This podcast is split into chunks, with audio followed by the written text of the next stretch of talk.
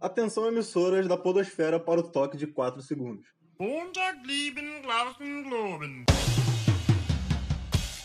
Sejam muito bem-vindos a mais um episódio do podcast Pressão Sonora, o podcast de música preferido de quem escuta só o nosso podcast. É, abrigado aqui no Filho de Podcast Estrogonofe Feliz. Hoje a gente vai começar um especial aqui sobre o principal festival de música do Brasil, Chupa Lollapalooza. Brincadeira, sem criar rivalidade que não existe. Não é, não é brincadeira não, é sério. Exatamente.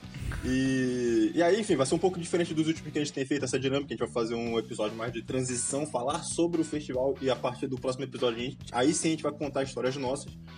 Mas antes de começar aqui a nossa brincadeirinha aí com um monte de quadros, tem um monte de quadro, hein?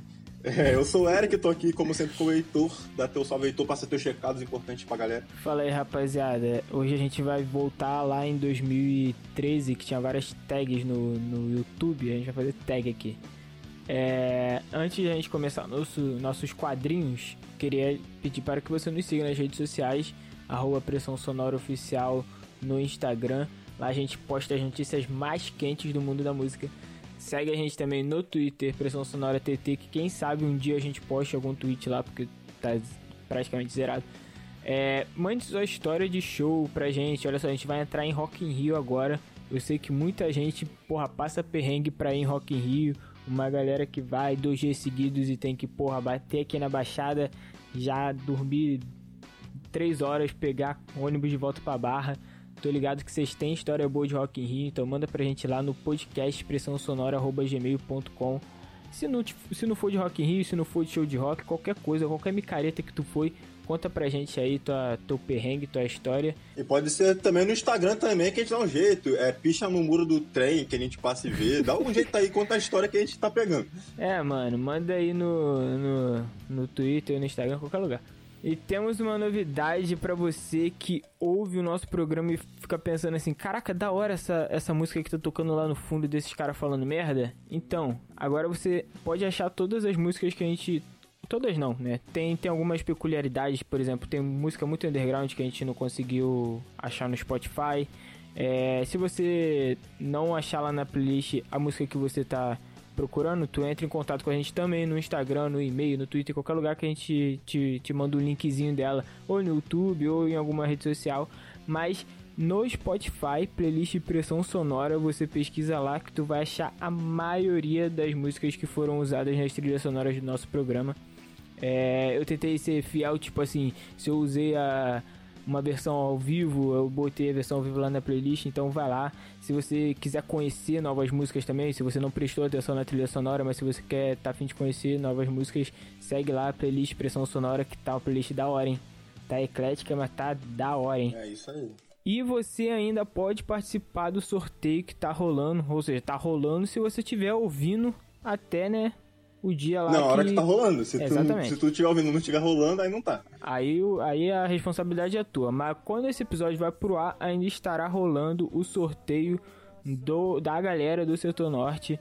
Que, que tá rolando lá no arroba Setor Norte BNH. Última chamada. Última chamada, tá, tá acabando. O Flamengo já tá quase aí perdendo esse campeonato. Então você tem que correr lá para conseguir ganhar pelo menos as canequinhas do Gabigol e da, do campeão da América. E para, para esse sorteio virar realidade, a gente contou com nossos ouvintes com seus pixies de 5 centavos. Cara, de 5 centavos em 10 centavos a gente conseguiu chegar na compra aí das canecas. Então, se você tá ouvindo a gente aqui, o próximo na fila é o nosso, hein? O próximo na fila é o nosso sorteio. É a gente precisa do seu Pix para comprar um CD, umas, umas peitas de banda. Se você é artista e quer mandar material pra gente sortear aqui, manda pra gente que a gente faz uma parceria, a gente divulga você aqui. Mas principalmente vocês, nossos ouvintes, mandem seus 5 centavos pra gente, porque a gente vai sortear CD da hora pra vocês e camisa pra vocês darem rolê quando essa praga dessa pandemia for embora.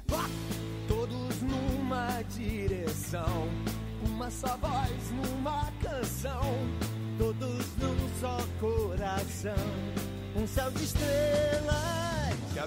Então vamos lá, né? Falando de Rock in Rio hoje, é...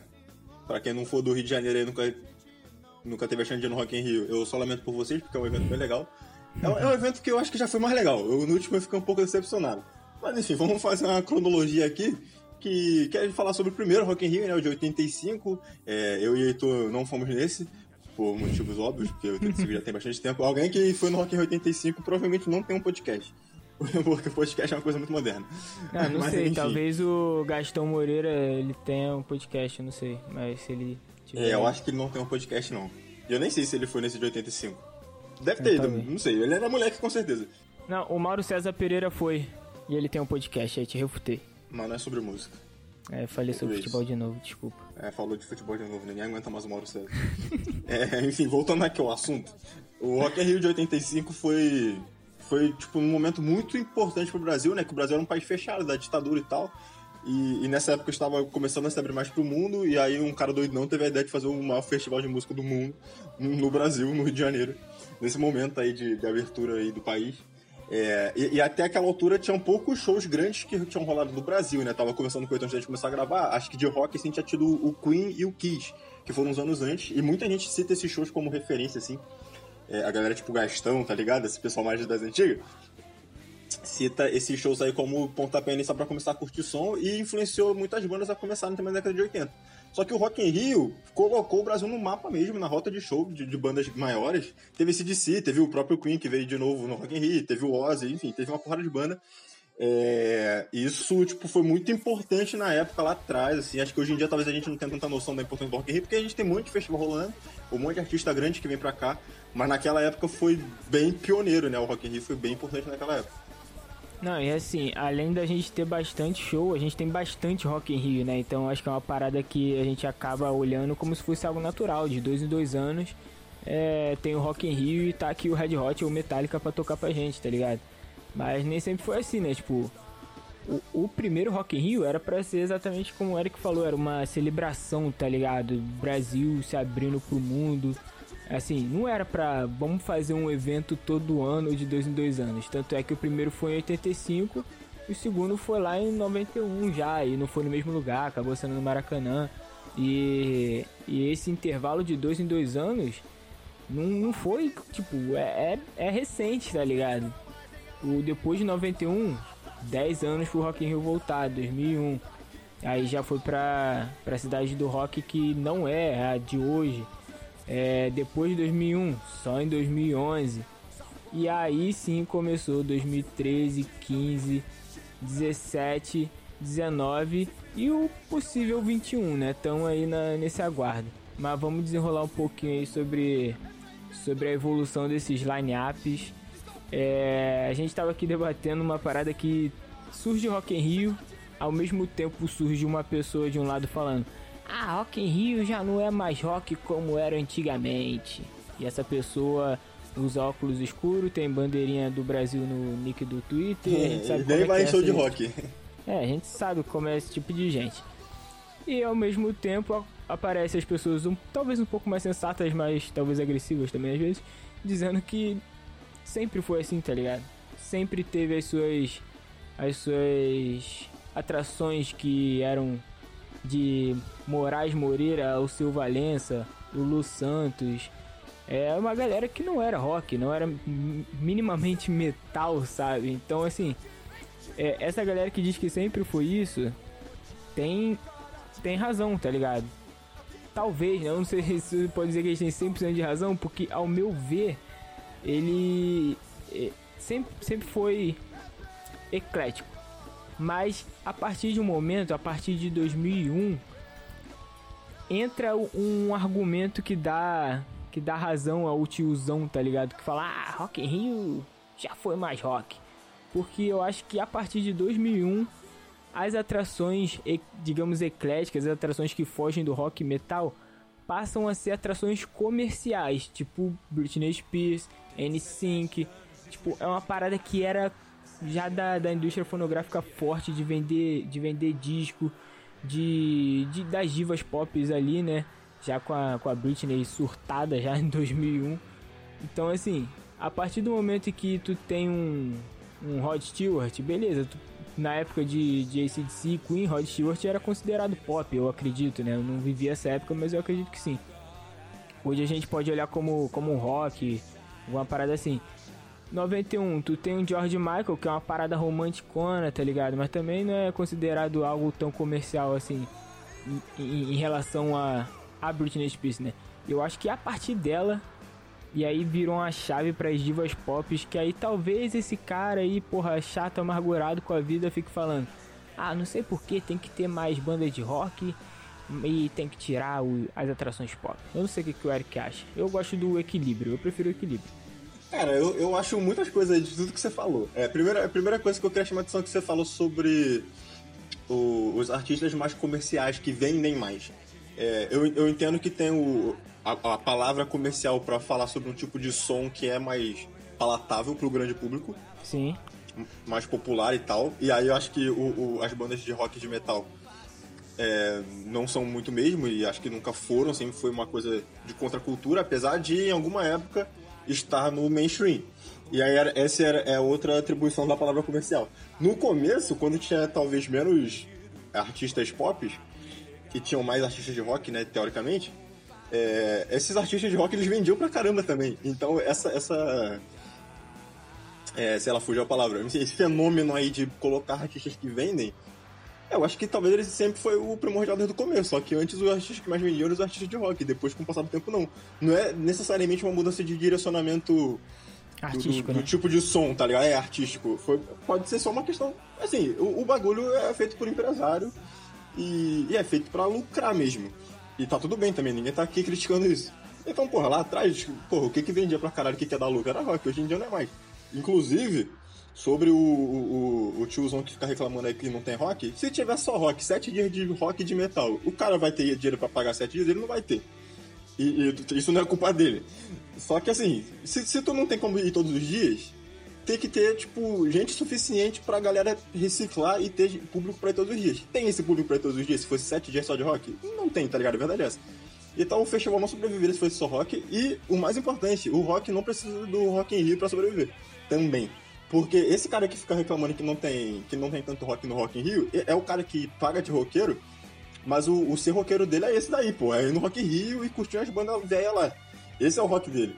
Mas só que se esse cara tivesse realmente preocupado em curtir um, um, rock, ele ia ver o Rock in Rio como a gente vê, que é mais uma oportunidade, cara. O Rock in Rio tem sete dias, tem um dia que tem show de metal, porra, beleza, foda-se. Pra mim o Rock in Rio só importa aquele um dia ali, os outros tanto faz, tá ligado? Não, não, me, não me atrapalha em nada os outros dias não ter banda que me agrada, tá ligado? Não ter artista que me agrada. Por quê? Porque no dia a dia, é, todo mês, toda semana, na cidade que você mora, caso você mora numa cidade grande, ou uma cidade próxima da sua, tem show de rock acontecendo, tá ligado? Seja de cover ou seja de autoral. Então não, eu não dependo do Rock in Rio pra curtir as bandas que eu gosto, pra curtir o som que eu gosto. E muito menos Rock in Rio depende só do rock pra sobreviver, porque se precisar você tá fudido. É verdade. Assim, eu tenho alguns pontos a ressaltar na tua fala. Por exemplo, eu fico muito feliz de ter Beyoncé, Lady Gaga no Rock in Rio, porque basicamente é ela que paga a vinda do Metallica, tá ligado? Então, pra mim, tá de boa. Se, se é necessário ter, ter as divas pop pra manter o Rock in Rio de pé, é, ainda hoje, eu, porra, por mim, dá sete dias para elas e um dia de metal, que eu vou nesse dia de metal e fico feliz, como o Eric disse aí.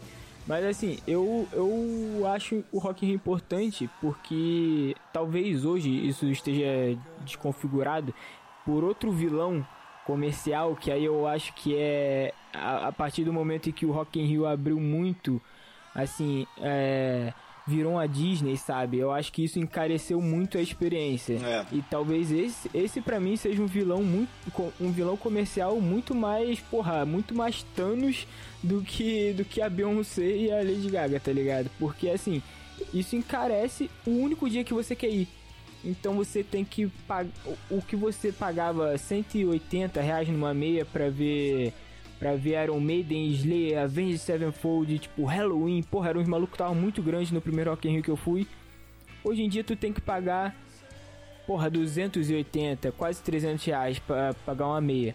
Na meia. Então, assim, eu entendo também que eu, eu ia dar um ponto, mas eu já me corrompi, porque assim, eu achei outro vilão, mas por muito tempo o Rock in Rio era essa oportunidade de tu pagar 180 conto que você pagaria para ver uma banda e tu vê uns dois dinossauros assim no metal, mais uma banda em ascendência, descobrir umas bandas nacionais da hora e se divertir, tá ligado?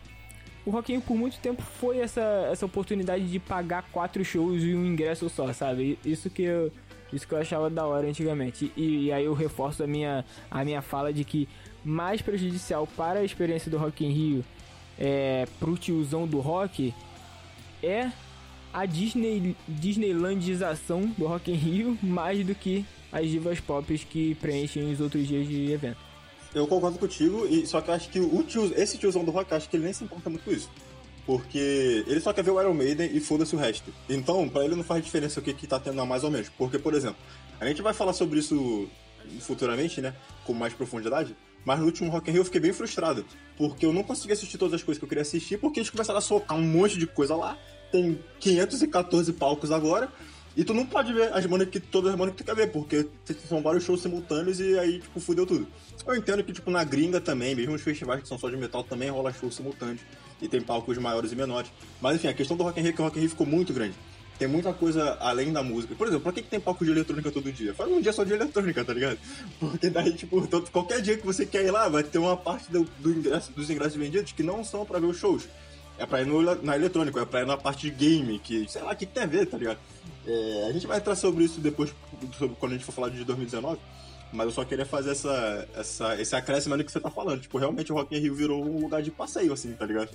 É, é. Os shows ficaram em segundo plano, o, o, bagulho mais importante agora é o evento. É, mudou muita coisa desde o primeiro que eu fui em 2000, 2013. Mas assim, eu não vou, ligar, não vou negar pra você que é um bagulho absurdo, tá ligado? Tipo, é bonitão tu ver a estrutura e tal. Mas quando você acaba olhando nesse, nesse aspecto de quero, quero curtir os shows, aí eu acho que acaba, acaba realmente sendo algo prejudicial. Não sei, eu acho que encareceu muito a experiência. Tudo bem que tudo encareceu de um tempo pra cá, mas eu acho que, assim, tá, tá um bagulho violento, sabe? A gente começou defendendo o Rock in Rio e terminou criticando o Rock in Rio.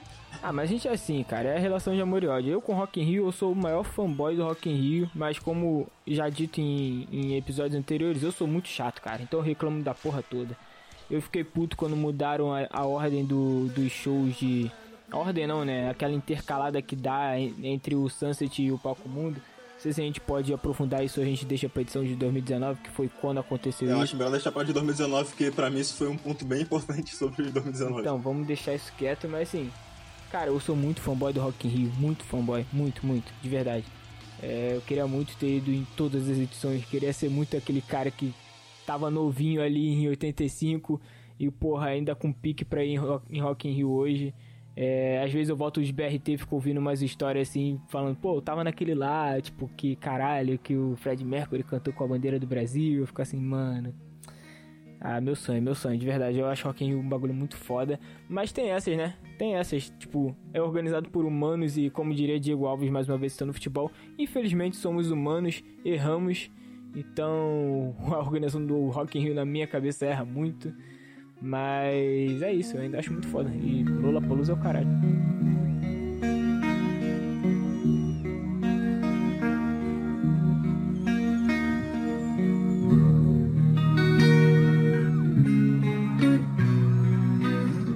E aí, nossa primeira edição que a gente vivenciou, a gente não foi lá pessoalmente, mas a gente assistiu pela TV e tal, foi o de 2011, né? Quando a gente falou. É, a, terceira edição tinha sido em 2001 e aí depois voltou em 2011, então esses 10 anos de intervalo a gente era bem criancinho em 2001. Eu me lembro vagamente que minha tia foi, e aí eu lembro que ela tinha um copo do Rock in Rio, o caralho, ela foi no dia do, do Guns.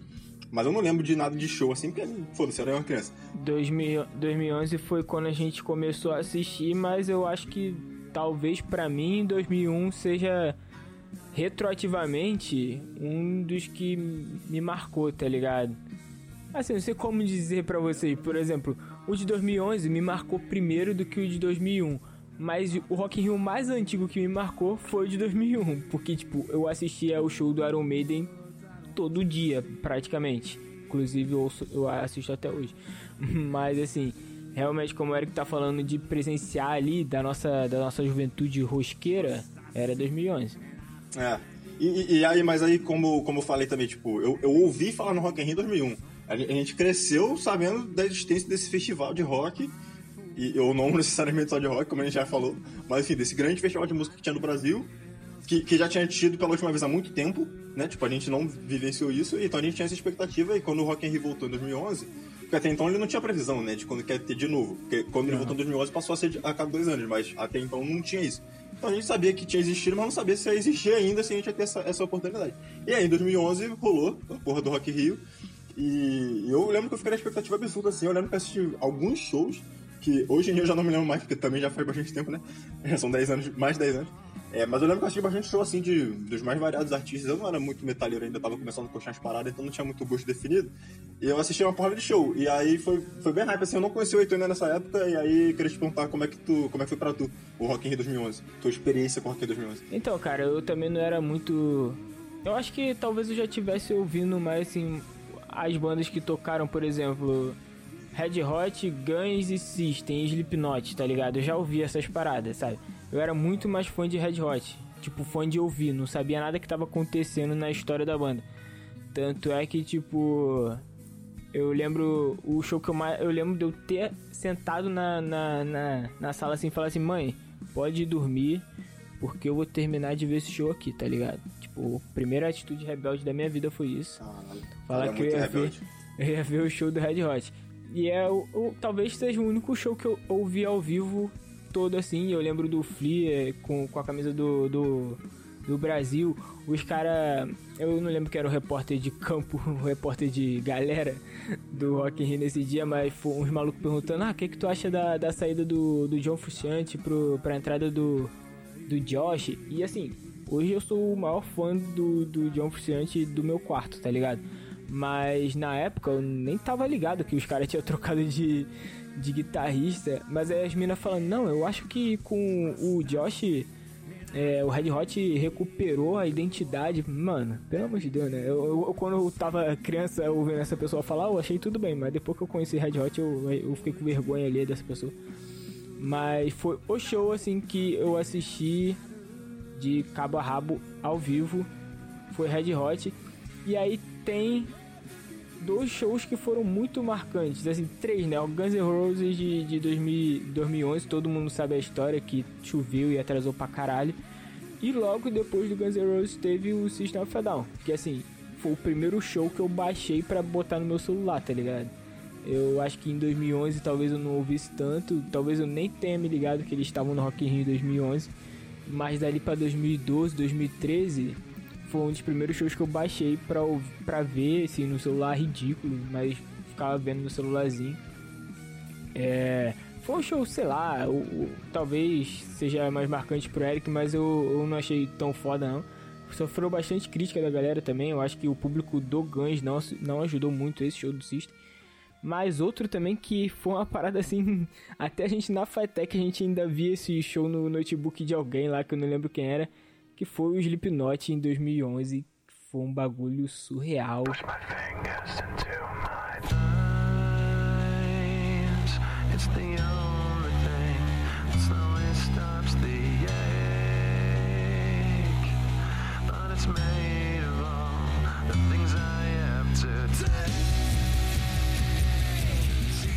O Sid Wilson pulando da, do bagulho lá de, de luz porra, ele socou alguém. Não, ele socou, foi na outra edição, desculpa, confundi. Mas, porra, não, o. Não faço ideia, não lembro desse fato. Não, até na, agora. Foi na última que eles. Foi na última que eles vieram, eu acho. Mas o. Tipo, era o auge de. O auge da voz do, do Corey Taylor, tá ligado? Hoje o Corey Taylor tem uma dicção bosta pra cacete, mas naquela época ele tava gritando pra cacete. É. Jump da Foca, pô, Rock in Rio todo pulando assim, a sonoridade do Slipknot ali com com o Joey Jordison era absurdo também. Então foi um bagulho assim, como a gente falou no último, né? A gente tava no hype de ver o Joey Jordison lá. Era meio que por isso, era meio por, por essa fase de.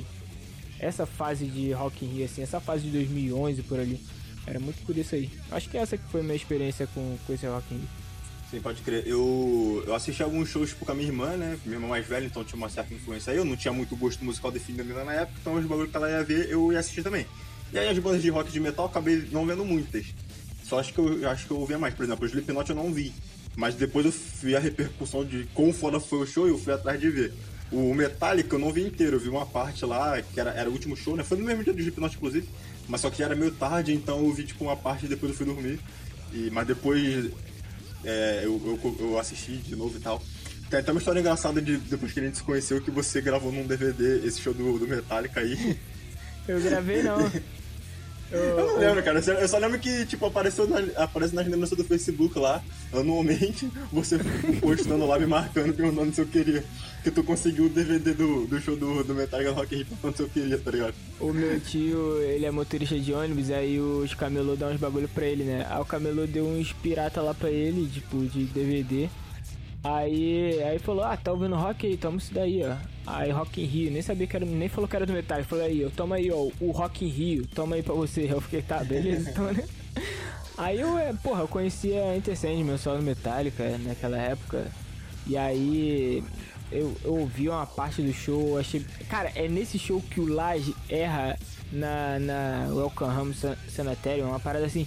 Tipo, ele dá uma errada bizarra que o, o, o James olha pra ele assim, tipo, mano, que porra tu fez, tá ligado? Eu lembro, eu lembro, lembro desse show retroativamente também, depois de ter visto esse DVD pirata. Mas eu tenho. Eu dei ele pro Eric, ele sumiu com aquela porra e fala que eu nunca dei pra ele, mas eu dei sim. O DVD. É, enfim, e, e, assisti o show do Red Hot também. E, e sobre o System, aí ali. O System era uma banda que eu já curtia mesmo. Eu tava começando a curtir algumas bandas de rock de metal nessa época. O System foi, tipo, a primeira delas, assim.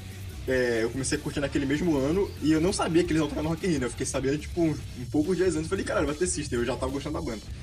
É, mas eu não era um grande conhecedor também, não. Mas, enfim, eu já curtia bastante. E aí eu assisti o show, foi, tipo, um show bem marcante pra mim. É, certeza foi o show mais marcante. Eu, eu lembro que nesse mesmo dia teve Evanescence que eu assisti também. E, e, fiquei acordado até sei lá que horas da manhã pra ver o show do Guns, porque porque era isso, eu não tinha muito gosto definido, o Guns era rock, eu queria ser roqueiro, falei, vou ver o show do Guns. e. E aí eu fiquei putaço, né? Porque atrasou umas duas horas pra começar aquela porra. Foi um puta show bosta. Já tava amanhecendo, sei lá, se pá. Enfim. Foi um puta show bosta. E aí, essa foi a minha experiência com o Rock in Rio 2011, cara. Mas foi legal, foi legal. Principalmente pelo System, assim, tipo... É, eu já tinha assistido, como eu falei, eu já, eu já tava meio no hype da banda, então eu já tinha visto outros lives do System daquele mesmo ano, né? Uns shows que já estavam rolando na, na turnê antes. E eu não sei, cara, o show do Rock in Rio não achei ruim não. Vi muita gente reclamando também, mas pra mim tava tudo, tudo maravilhoso.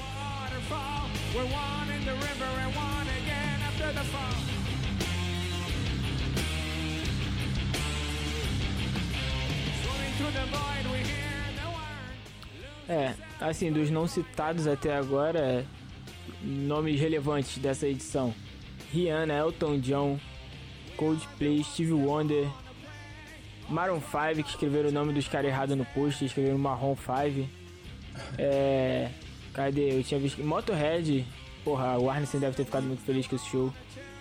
Pô, e meio que isso, Sepultura, Ivete Sangalo que sempre rola, assim, era, foi um, foi um line-up de respeito. Eu acho que assim, se for ver a, a época, Shakira, porra, Lenny Kravitz, se for pegar a época assim, eu, acho que foi nomes grandes e a, a performance dos nomes foi, foram muito boas também. Pelo que a gente falou assim do, do Sleep, assim, foi uma parada bem marcante mesmo. Sim, pode crer.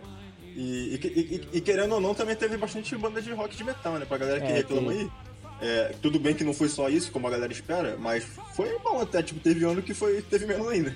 E assim, esse foi o primeiro Rock in Rio que, que a gente começou a ter uma ligação assim mais forte, mesmo sem ir.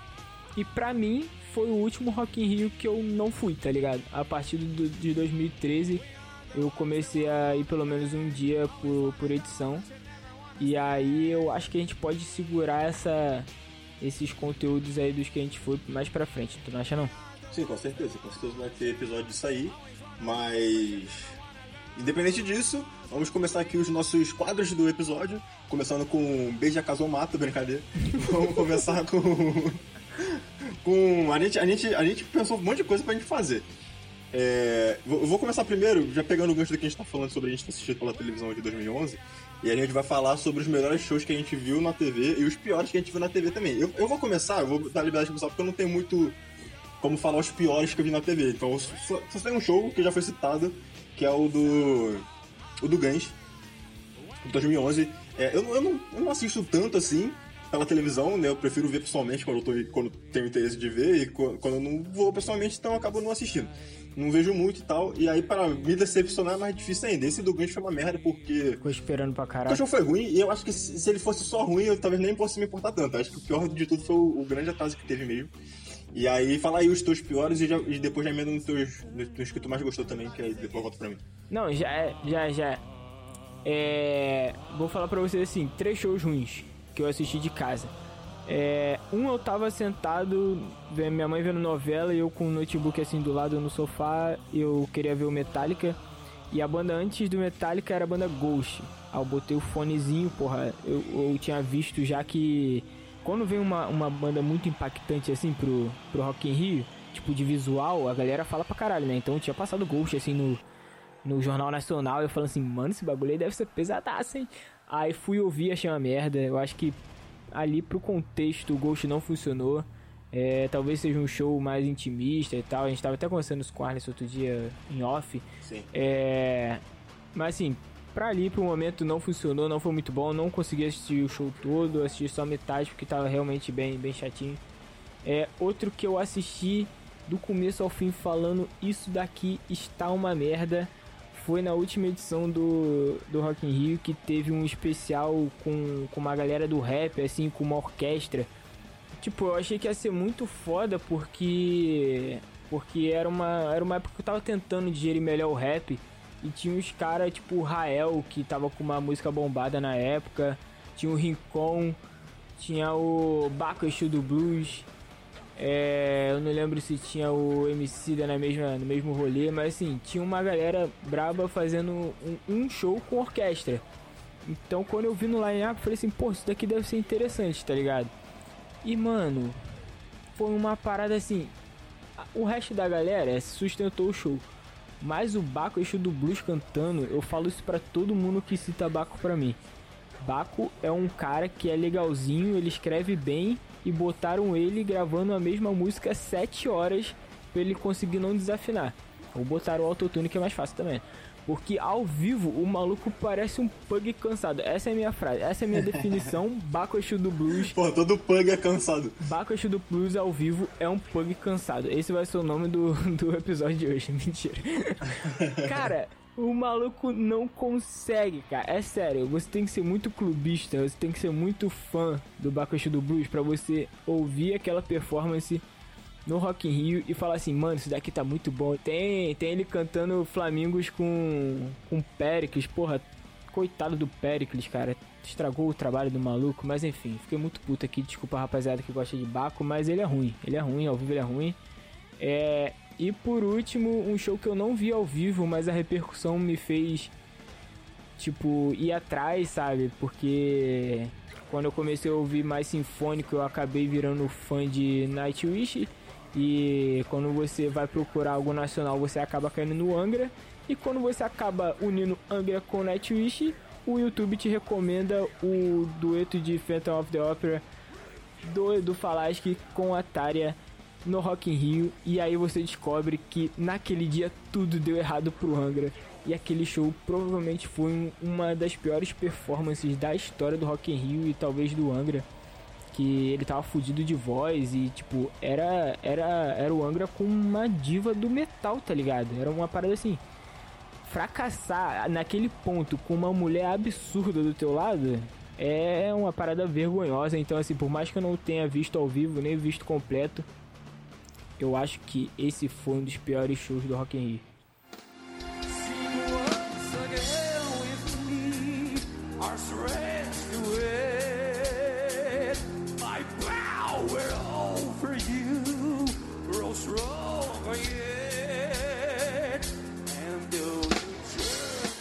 Assim, vou, vou mudar a palavra melhores e usar marcantes, porque TV é meio foda, né? Meio relativo.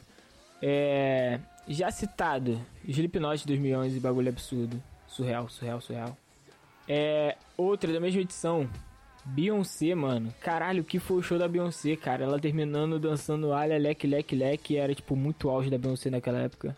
Eu, eu não era full rockista, então eu ainda ouvia muito pop, assim, de rádio. E, porra, Beyoncé, é, é, a setlist do show dela era, era clássico atrás de clássico. Eu fiquei assim, mano, que show foda. Aí depois também. É, não, eu acho que hoje em dia eu não iria no show dela, não, mas naquela época eu iria muito. E aí, por último, eu já, já também citei, é, foi meio que retroativo, mas vi muito Iron Maiden no Rock in Rio de 2001. Acho que uma das performances mais fodas do Rock in Rio também, ao contrário do, do Angra com Tarde. E os teus? Vamos ver se tu vai repetir algum, não vai? Duvido. Não, não vou, não vou, não vou. É, o primeiro que eu vou colocar aqui, eu vou botar por ordem cronológica, né? O do System que eu falei, é, porque pra mim foi bem marcante mesmo. Eu, eu me limitei a colocar só os que eu vi ao vivo, tá? Diferente Tá. de você que tá roubando aí, pegando o bagulho que você viu no. DVD. Eu sou de Belfor Roxo, eu burlo as regras. System 2011, é, já, já contei a história aqui. Inclusive, fazer eu levantar uma bola aqui que acho que o Eito deve concordar, que acho que o System of a Down é a banda preferida do podcast. É, não, com certeza. em, em consenso, com certeza absoluta. Enfim. Aí, o do Metallica de 2013, eu nem me lembro mesmo se ele foi tão foda assim, mas o de 2011 eu não assisti direito, eu, eu tava começando a conhecer Metallica, então o de 2013 foi o primeiro assim que eu já realmente era fã de Metallica. E eu lembro que eu assisti ele inteiro e tal, e eu lembro que eu e Heitor ficamos trocando uma ideia lá no, no WhatsApp falando sobre o show. No grupo da galera lá, a galera ficou putaça e a gente indicou esse paralelo. Enfim. Foi, foi um show aí que trouxe, até umas tretas aí pra, pra minha vida. verdade. e por último, mas não menos importante, talvez o mais importante, inclusive, foi de 2019 no palco Sunset que o Heitor não viu, porque o Heitor estava lá nesse dia, mas ele não estava vendo esse show lá pessoalmente, ele estava dando rolezinho, fazendo o passeio da Disneyland do Rock Rio, que foi o show da Francisca Ombre, cara. Essa banda é muito foda, Que tipo, é uma banda que faz um som. cara. Um som muito louco lá, eu não sei definir aquilo, não é rock não, é tipo um bagulho meio doidão. É um E, cara, eu tava, eu tava vendo por acaso assim e falei, ah, não tem porra nenhuma pra fazer, vou ligar que é no Multishow que tá dando o Rock in Rio. E aí tava o show da Francisco Ombre rolando, pau comendo, muito foda o show dos caras, achei muito foda mesmo. Eu comecei a curtir a banda depois. E eu tinha muita vontade de ir no show deles pra ver se era isso tudo mesmo. E, e o último show que eu fui antes da pandemia foi o show da Francisco e realmente é muito foda. Eu recomendo pra geral, tipo. Meu irmão, foda-se, foda-se se tu é o cara do black metal. Vai no show do Francisco Home que é maneiro pra caralho. É legal, é legal mesmo. Tipo, na época eu nem lembrava. é, Agora, por exemplo, eu nem lembrava que eles tinham tocado no, no, no dia que eu fui, né? Então, imagine, se agora eu não lembrava, imagine no dia, né? É, eu tenho quase certeza que foi no dia que você foi. Mas eu posso estar enganado também. Ah, talvez possa ser, mas assim, eu não. Eu fui conhecer com certeza depois, tá ligado? Da repercussão do Rock in Rio, que realmente o dele foi da hora. Palco Sunset é uma parada complicada, tá ligado? A gente vai entrar. E principalmente em 2019, a gente vai entrar nesse debate aí futuramente, vocês vão entender por quê. Sim, sim. E, e pessoalmente, é, aí explica aí do pessoalmente que você que inventou uma, um gráfico meio maluco aí, então explica aí quais são os teus critérios pra, pra falar sobre os shows que a gente viu pessoalmente. Eu não inventei nada, assim, eu na verdade eu inventei, eu menti pra vocês. É, eu só criei duas categorias a mais das anteriores. Por exemplo, a gente vai manter os shows marcantes e ou bons e vamos manter os shows ruins. Isso daí igual a, a, a categoria anterior. E aí a gente vai adicionar um show surpreendente e um show decepcionante, pô. Não é, não é nada de, de tão confuso assim. O Eric que tem probleminha aí. Eu vou começar então, começar nos meus ruins presenciais, porque eu acho que a gente vai, a gente vai gabaritar aqui, eu acho que a gente vai botar os meios. vou começar aqui. Isso aí, vai lá, vai lá. Eu acho que eu já citei isso aqui alguma vez. Se eu for obrigado a ver Queens of Stone Age mais uma vez na minha vida pra ver uma banda que eu gosto, eu, eu simplesmente eu não vou ver a banda que eu gosto. Eu não suporto mais essa banda tocando. Já fui obrigado a ver ela antes do System of a Down, que foi uma puta que foi uma puta quebra de clima do cacete.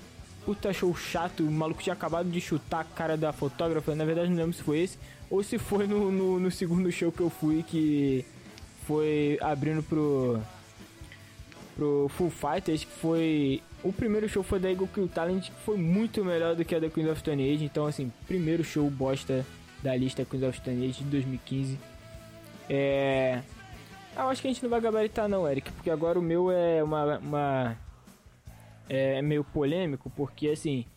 Gojira, sabe? Eu vou botar o Gojira por quê? Porque foi uma Tamo parada gabaritando, que... só pra falar. Hã? Tamo gabaritando aí, só pra falar. Ih, rapaz, caralho. Botei Gojira aí porque, assim, foi uma, um bagulho que a gente desconhecia. Foi um, um, um caso raro de banda gringa abrindo Rock in Rio, tá ligado? Abrindo palco mundo, no caso. E, assim, ficou eu, Arnes e os moleques lá conversando e o Gojira tocando no palco, a gente cagando baldes. É, inclusive, tipo, depois do Gojira teve outra banda que vai ser citada em outra categoria aí. É, que foi muito mais da hora que a deles. E por último, vou colocar. Vamos ver se a gente vai gabaritar aí. Vou colocar Hollywood Vampires. Gabaritamos.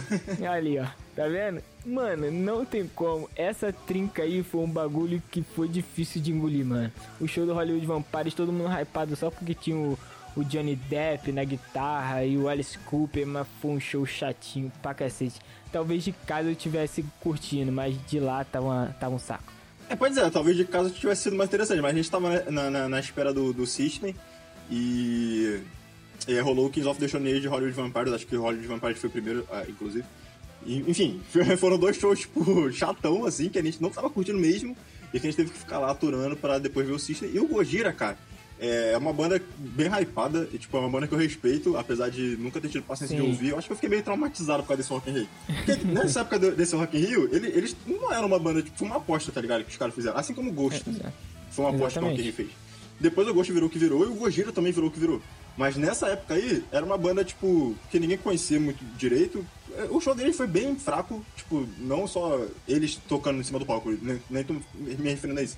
Mas digo, com relação ao público mesmo, assim, tipo, a galera não tava realmente se importando muito. E por causa disso, porque era uma banda até então desconhecida e que depois, pô, trilhou uma história legal aí, muita gente gosta. É, mas, enfim, não pegou a gente lá e a gente gabaritou os três shows ruins. E aí eu já vou começar a falar dos bons.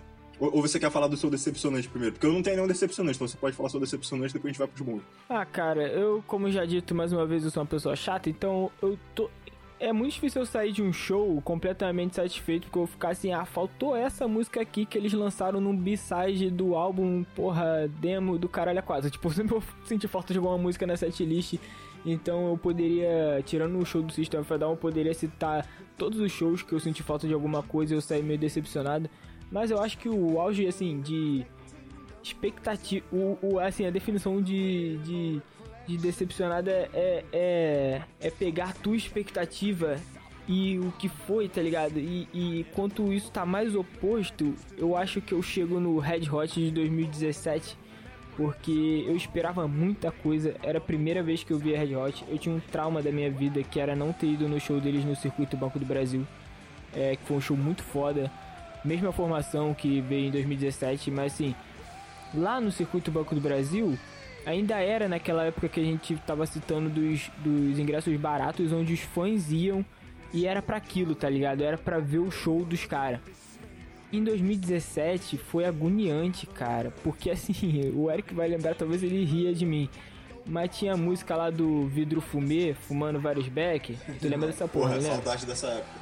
Saudade meu pau, porque no Rock in Rio, com o Anthony Kitt cantando lá em cima do palco mundo, os caras cantando essa porra do meu lado, cara.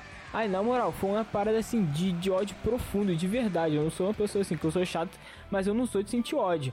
Mas porra, ali eu fiquei indignado, velho.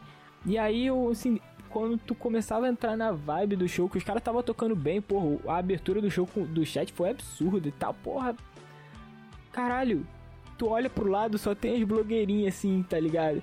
Eu fico, mano, eu fiquei muito decepcionado. É assim, eu acho que a- a- é, me- o que me decepciona mais é, é a galera. Eu acho que foi a galera. O show da banda em si, eu acho muito difícil algum me decepcionar, tipo, de performance. Talvez de setlist, mas. Caralho, mano, a galera ali tava insuportável e eu acho que dali começou a, a, a virar Disneylândia, tá ligado? Eu acho que talvez esse tenha sido o ponto. E a gente vai debater mais quando a gente for pra, pra passando de edição em edição. É, e aí então, agora vamos falar dos, dos marcantes. Eu vou começar com o meu surpreendente, que foi o do Royal Blood, que era uma banda que eu não conhecia e, e que eu nem escuto mais também. Mas, enfim, o, o show lá foi muito foda. O show lá foi muito foda, tipo, eu não esperava nada. Foi depois do Gojira, e aí, tipo, falei, ah, beleza, tô aqui esperando só o show do Metallica, e foi muito foda. E, e os outros bons, que não, não foram surpreendentes, porque eu já tava com a expectativa alta e foram correspondidos, sem aprofundar muito, porque depois a gente vai falar melhor. Vou colocar o CPM e o System em 2015, foram no mesmo dia. é, e, foram intercalados pelo Kings of the de Hollywood Vampires. E o da Nervosa, que foi o primeiro do palco Sunset do, do de 2019, que eu sou muito fã de Nervosa e, tipo, aquilo ali pra mim representava muita coisa, não só por elas, mas pelo underground e tal. Depois a gente vai se aprofundar mais. E falar aí os teus marcantes aí, tu. Então, o meu surpreendente é o mesmo que o teu. É, porra, o show do Royal Blood foi muito foda. Dois malucos no palco fazendo um som que cinco cabeças fariam. Bagulho absurdo. Não, e assim como o Gojira, a galera também acho que não, não impactou muito igual a gente. Esse do Royal Blood eu acho que todo mundo também ficou surpreso igual a gente, tá ligado? Positivamente. É, a galera, a galera curtiu o show deles. Teve uma parte lá que apareceu o melhor show do dia. Eu acho que já tinha fechado o palco Sunset e tal, e o Royal Blood tava, tipo, como o melhor show do dia, tá ligado? Foi um show muito foda. É... Marcantes, eu roubei aqui... Assim, a gente quase, quase marcou tudo igual também. CPM 22 e eu botei uma barrinha Offspring 2017 que foi meio a mesma vibe assim. é, assim, questão de vibe, os dois shows foram bem parecidos, mas CPM foi um bagulho absurdo. System of a Down 2015, o melhor show da minha vida. É, Metallica 2015. A edição de 2015 foi um bagulho, tipo, surreal, tá ligado? Por isso que eu botei esses shows, a maioria de 2015. E aí a gente vai, vai se aprofundar em breve para vocês falar por que o Metallica foi tão foda, por que, que o System of a Down foi tão foda. Cara, eu vou. Eu vou. Eu, eu, eu, disse que não tinha um show decepcionante, mas agora eu lembrei desse show do Metallica aí. Pra mim foi decepcionante. Não pelo Metallica, pelo amor de Deus. mas eu fiquei decepcionado nesse show aí porque não correspondeu às minhas expectativas. Não pelo Metallica, por outros fatores. Quando a gente for falar sobre o Rock in 2015, a gente vai se aprofundar. Eu vou deixar esse gancho aí em aberto, que pra mim o show decepcionante foi o do Metallica de 2015. Então, quer saber por que, que o show do Metallica foi uma merda na opinião de Eric Maiorano? Assiste o próximo episódio. é isso aí. Aí a gente vai chegando aqui no final desse episódio. É, rendeu mais do que a gente esperava. É... E é isso aí, cara. Daqui, daqui a duas semanas a gente volta aí falando do Rock in 2013. Quer dizer, eu não fui, mas o Heitor vai estar falando sobre o Rock in 2013. Eu vou estar tentando fazer uma escada pra ele. E aí, então, se despeça da galera, dá os recados finais, que são os mesmos recados do começo. Curiosamente, Exatamente. os recados iniciais e os finais são os mesmos. É. É, então, não vou, vou só copiar e colar o que eu falei no começo lá. Não, mentira, não vou fazer isso não. É, é isso aí, rapaziada. A gente vai voltar aqui com, a, com as paradas lá de Rock in Rio. É, eu quero que você mande esse o nosso primeiro debate. Tipo, fala assim: "Ah, ouve só essa parte aqui, ó, que a gente tá falando de de de ser rock, de não ser da experiência do evento. Manda pro teu tiozão que fala que porra que o Rock in Rio tem que ter só Iron Maiden Metallica. Ou então, tu manda pros teus amigos que concordam com a gente, que acha que tem que ter um equilíbrio ali que a maioria das coisas que tem no Rock in Rio favorecem aos fãs de música, apesar de alguma, alguns exageros, algumas vaidades assim da produção de botar umas paradas meio megalomaníacas.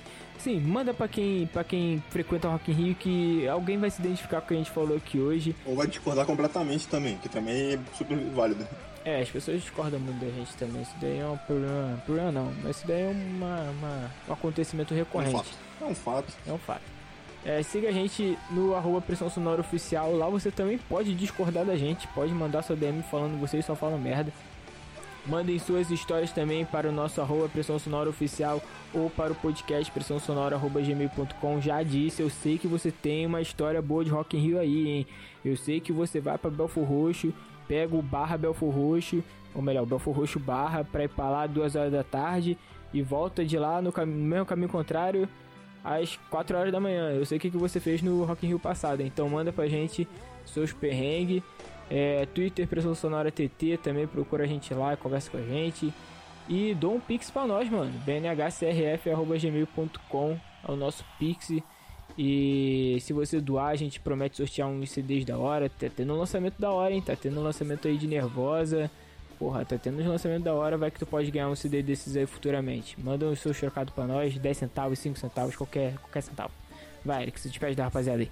É, como sempre, meu, meu, meu, minha despedida é muito curta e grossa, mas dessa vez eu tô até falando um pouquinho mais porque você jogou pra mim no jeito muito que não dava pra ser tão curto e grosso. Enfim. É porque você é muito, você é muito grosso com a nossa audiência. Quero que você seja mais, mais gentil. Até a próxima aí, valeu, falou.